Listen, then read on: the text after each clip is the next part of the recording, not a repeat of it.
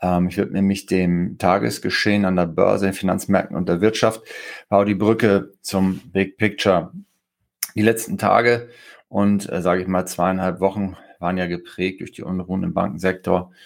USA und dann überschwappend in die Schweiz und jetzt Ende letzter Woche dann auch erste Einschläge in Deutschland, ähm, die Credit Default Swaps, also die Ausfallversicherung, die man abschließen kann für die Deutsche Bank mit fünf Jahren Laufzeit, hat dramatisch sich verteuert Ende der Woche.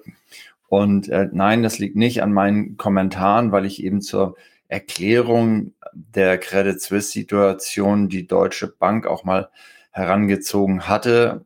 Ich hatte darauf hingewiesen, dass die Credit Suisse in der Substanz, also quasi was das äh, finanzielle Fett, was sie angesetzt hatten, angeht, eigentlich stärker aufgestellt war als die Deutsche Bank. Also es war natürlich signifikant kleiner, aber stärker aufgestellt war mit höheren Eigenkapitalquoten von über acht Prozent, aber eben äh, die Liquiditätsabflüsse nicht managen konnte. Und ich hatte in dem Zusammenhang die Deutsche Bank einfach nur als Beispiel erwähnt, als ein Riese, der eben deutlich mehr als doppelt so groß ähm, wie die Credit Suisse ist und eben unter fünf Prozent Eigenkapital ähm, vorweist, aber nicht als kritischen Fall, weil die Deutsche Bank, wie man dann ja in den letzten Tagen relativ leicht öffentlich nachlesen konnte, ein äußerst gesundes Portfolio zu haben scheint und vor allem ihr Liquiditätsmanagement auch im Griff zu haben scheint. Gleichwohl sind die Credit Default Swaps durch die Decke gegangen und was man da merkt, ist eben dieses gestiegene neue äh, Risikobewusstsein.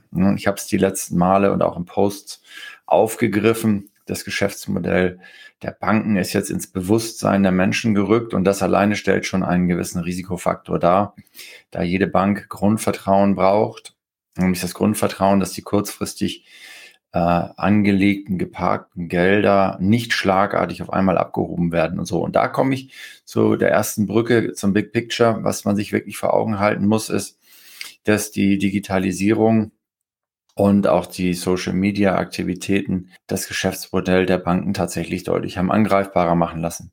Nicht nur was die Margenstärke angeht, darüber wurde viel geredet, über Neo-Broker und dergleichen und dass sich an die Schnittstellen zwischen Kunde und Bankdienstleistung, ähm, sag ich mal, ja, Dienstleister wie N26 äh, zum Beispiel sehr erfolgreich positioniert haben ähm, sowie viele andere digitale disruptive Geschäftsmodelle. Das, da hat man immer drüber gesprochen, über die Profitabilität und so weiter. Jetzt ist es so, was deutlich wird, ist, dass die Dynamik, die produziert werden kann durch Social Media oder auch generell durch die Mediennutzung enorm hoch ist.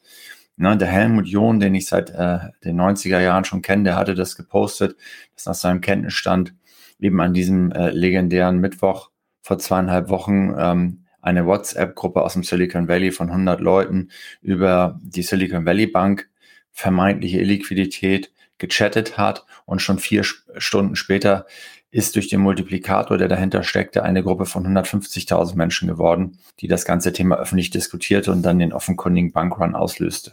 Das gleiche denke ich auch und äh, sehe ich auch tatsächlich auch hier auf unserer gemeinsamen Plattform LinkedIn wenn ich teilweise sehe, wie Themen gespielt werden. Ähm, man hat mir das tatsächlich auch gespiegelt. Ich sei, ich sei doch so kritisch, so pessimistisch und das, was ich, nein, ich bin überhaupt nicht pessimistisch. Ich bin grundzuversichtlich und äh, unabhängig davon, was passiert, ist es gut und es ist gut so, wie es kommt.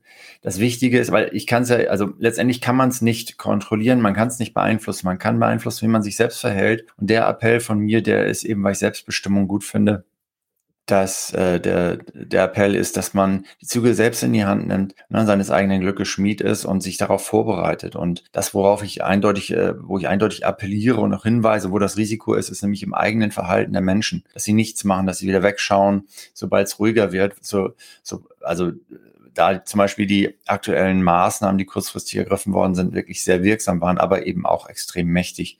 Ich werde gleich kurz darauf eingehen und dass man dann nichts macht.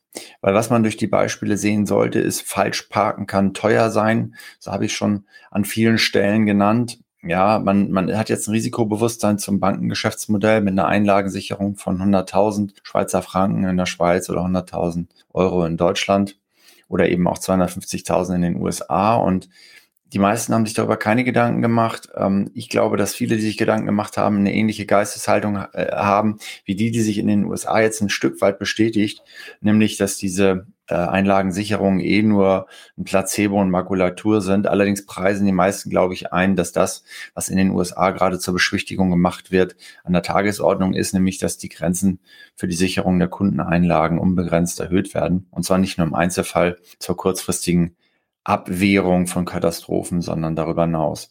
Und das ist, äh, wäre halt eben naiv, das anzunehmen. Und das ist eigentlich das wahre und größte Risiko. Was mich total freut.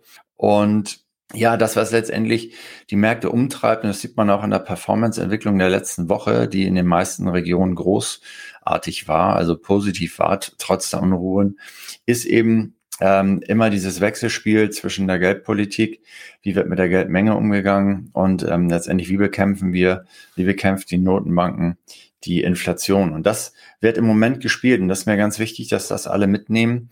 Es wird an, der, an den Märkten kurzfristig im Moment fast monokausal auch nur das gespielt.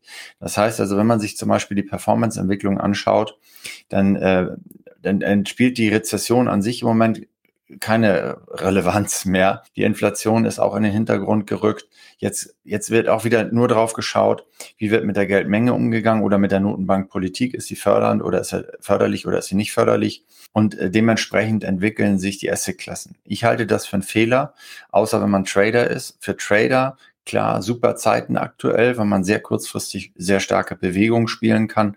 Für Investoren halte ich das für einen Fehler, so darauf zu schauen weil natürlich die wesentlichen Treiber weiterhin bestehen bleiben. Das Inflationsproblem bleibt bestehen und so weiter. Ja, also und auch die Rezession. Ich verstehe manchmal nicht die Logik, wie abgeleitet werden kann, dass eben die inzwischen eingepreiste Zinssenkung, und zwar demnächst schon eingepreiste Zinssenkung, aber auf jeden Fall mal das Ende der Zinserhöhung jetzt ausschließlich positiv ist. Das erschließt sich mir nicht. Äh, was, also mittel- und langfristig gedacht die, die, die, die Logik erschließt sich mir nicht.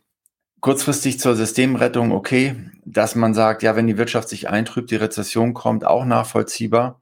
Aber was ist daran gut, wenn, wir, wenn die Rezession kommt? Ja, was ist daran gut, wenn wir eine so dramatische Systemkrise haben, dass man die Inflation, die wirklich immer noch auf bedrohlicher Höhe ist und in der Kerninflation auch extrem hartnäckig ist, das muss man sich bitte immer vor Augen halten. Die Kerninflation ist extrem hartnäckig. Wir haben so viele gravierende Basiseffekte, die im Moment eigentlich Rückenwind liefern, wie zum Beispiel eine Halbierung der Ölpreise in den letzten zwölf Monaten.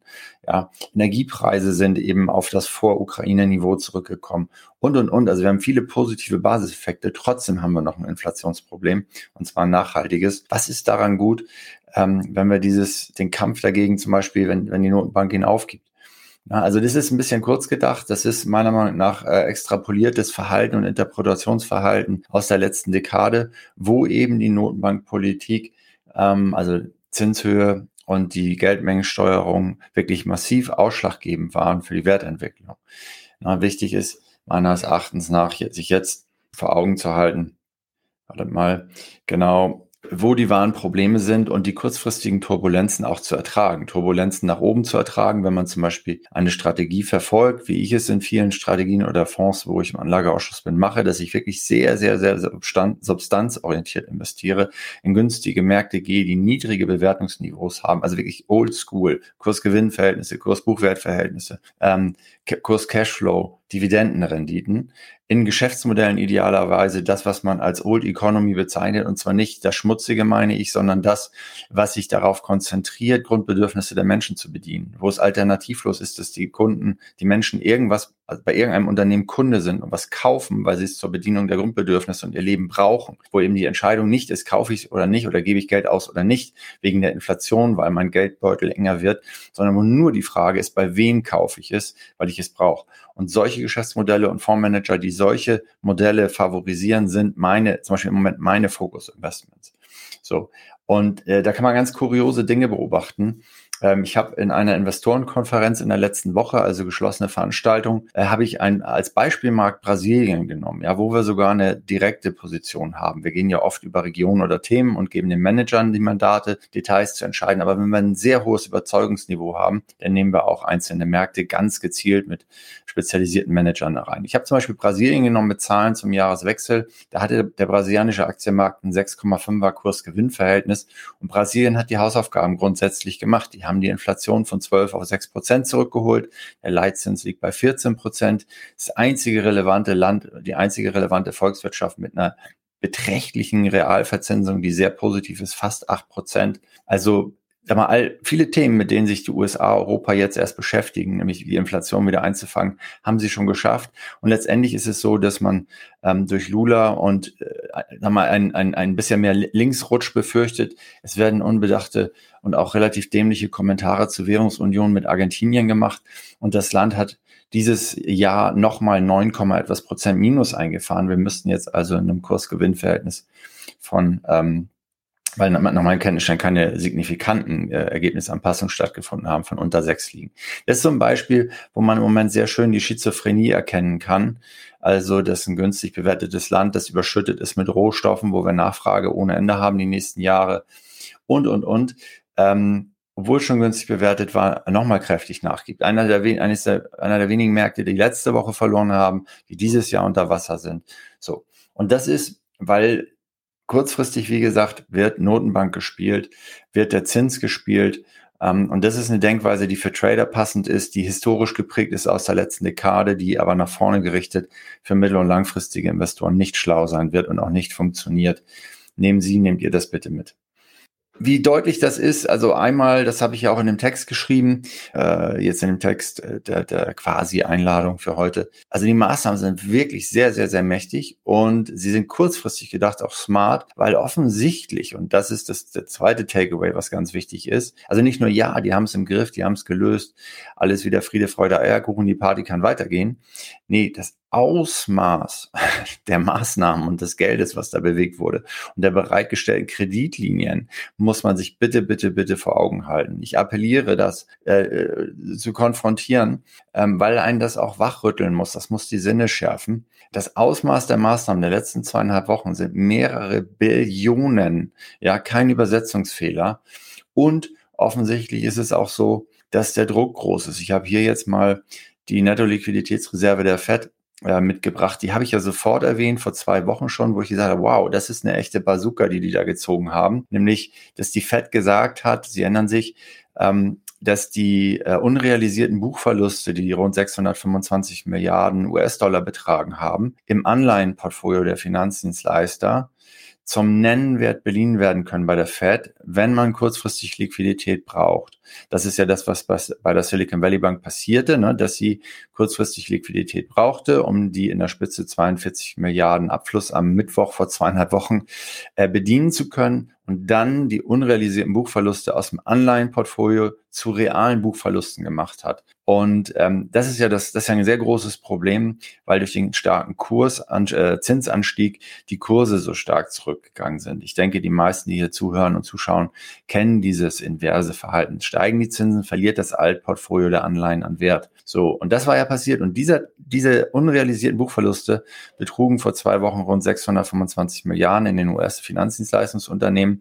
Und dafür hat die Fed als Folge auf die SVB-Abwicklung ja eine Kreditlinie eingeräumt für ein Jahr, wo man zum Nennwert, also ohne Berücksichtigung dieser unrealisierten Buchverluste, sich Überbrückungskredite holen kann. Und hier sehen Sie, in welchem Umfang das gemacht wurde. Also wir reden da über eine gigantische Menge an äh, Geldern. Äh, Unterschied zu Quantitative Easing, ganz wichtig ist auch, dass es hier um Kredite geht. Also es wird, es ist natürlich ein bisschen auch Placebo und das Problem ist nicht behoben, sondern nur verschoben, nämlich auf in einem Jahr. Wahrscheinlich wird man das Programm dann umdefinieren oder Ankaufkriterien definiert haben, die einem im Zweifel auch erlauben, den größten Schrott äh, zu übernehmen. Äh, also im Moment ist es aber tatsächlich so, dass es nicht wirklich abgekauft wird, sondern nur beliehen wird. Also das ist jetzt rein technisch gesehen ein Unterschied ähm, zu Quantitative Easing. Ähm, aber es ist eine Maßnahme, was man hier sieht, durch, wie, wie der Strich durch die Decke geht, ähm, was eben 2020 und ähm, 2008 sogar bei weitem übertrifft. Und man sollte das äh, durchaus wahrnehmen, man sollte das konfrontieren, das Druck auf den Kessel. Und ein Programm, das eben bis zu 625 Milliarden unrealisierter Buchverluste umfasst, ist halt auch, ich habe die Zahl gehört von Volker Hellmeier, über zwei Billionen. Also scheinbar hat er da Einblicke in die Duration und so weiter. Ich hätte tatsächlich sogar gedacht, dass der Umfang der unrealisierten Buchverluste wahrscheinlich bei 15 Prozent oder so des Portfolios liegt. Das hat ja viel mit der, mit der Duration, also mit der Restlaufzeit der Papiere zu tun. Ich hatte also spontan angenommen, dass 125 Milliarden Delta unrealisierte Buchverluste theoretisch einer Liquiditätskreditlinie von 4 Billionen entspricht. Ja, also das nur dazu und letztendlich ich will nicht auf alle Details eingehen, äh, weil ich auch merke, dass die Lunch and Learns umso kürzer, desto besser. Aber man hat eben auch das Karussell zwischen den Regionalbanken, die massiv unter Druck stehen im Moment, ähm, und den Großbanken. Und kurioserweise ist es dann ja so, dass im Moment bei den Regionalbanken das Geld abgezogen wird, weil die Anleger Angst haben, eben, dass beim Bankrun nur die 250.000 gesichert sind und äh, dass generell das sagen wir, Risikomanagement dieser kleineren Banken nicht so gut ist.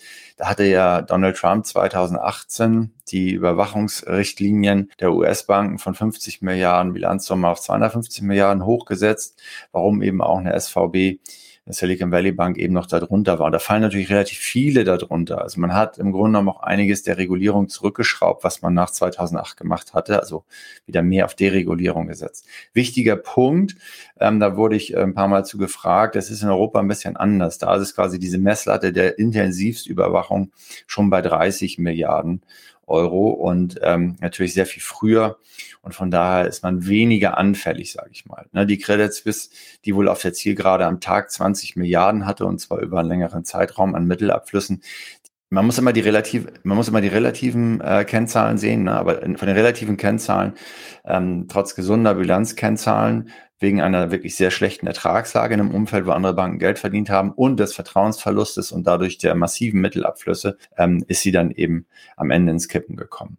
Aber in Europa, Schweiz ist ja auch nicht Europa, ähm, sind eben diese Grenzen bei 30 ähm, Milliarden Bilanzsumme, also erheblich niedriger als in den USA und dadurch ist die Anfälligkeit tendenziell in dem Fall geringer. Gleichwohl, Bankrun ist Bankrun niemand ist im, im Zweifel geschützt, äh, wenn die Panik ausbricht. Und da schließt sich der Kreis zu dem, was ich am Anfang gesagt habe, nämlich, dass die so also Social Media auch seinen Teil dazu beiträgt, weil man sich hochschaukeln kann. Ne? Und ich bin da, da schlagen so zwei Herzen an meiner Brust. Auf der einen Seite bin ich ja großer äh, Fan, Verfechter dieser Transparenz und nutze ja auch seit ungefähr 15 Monaten hier auch LinkedIn äh, intensiver, um eben Informationen weiterzugeben und auch mehr Transparenz sag ich mal, Anlegern zu vermitteln, damit sie bessere Anlageentscheidungen treffen können.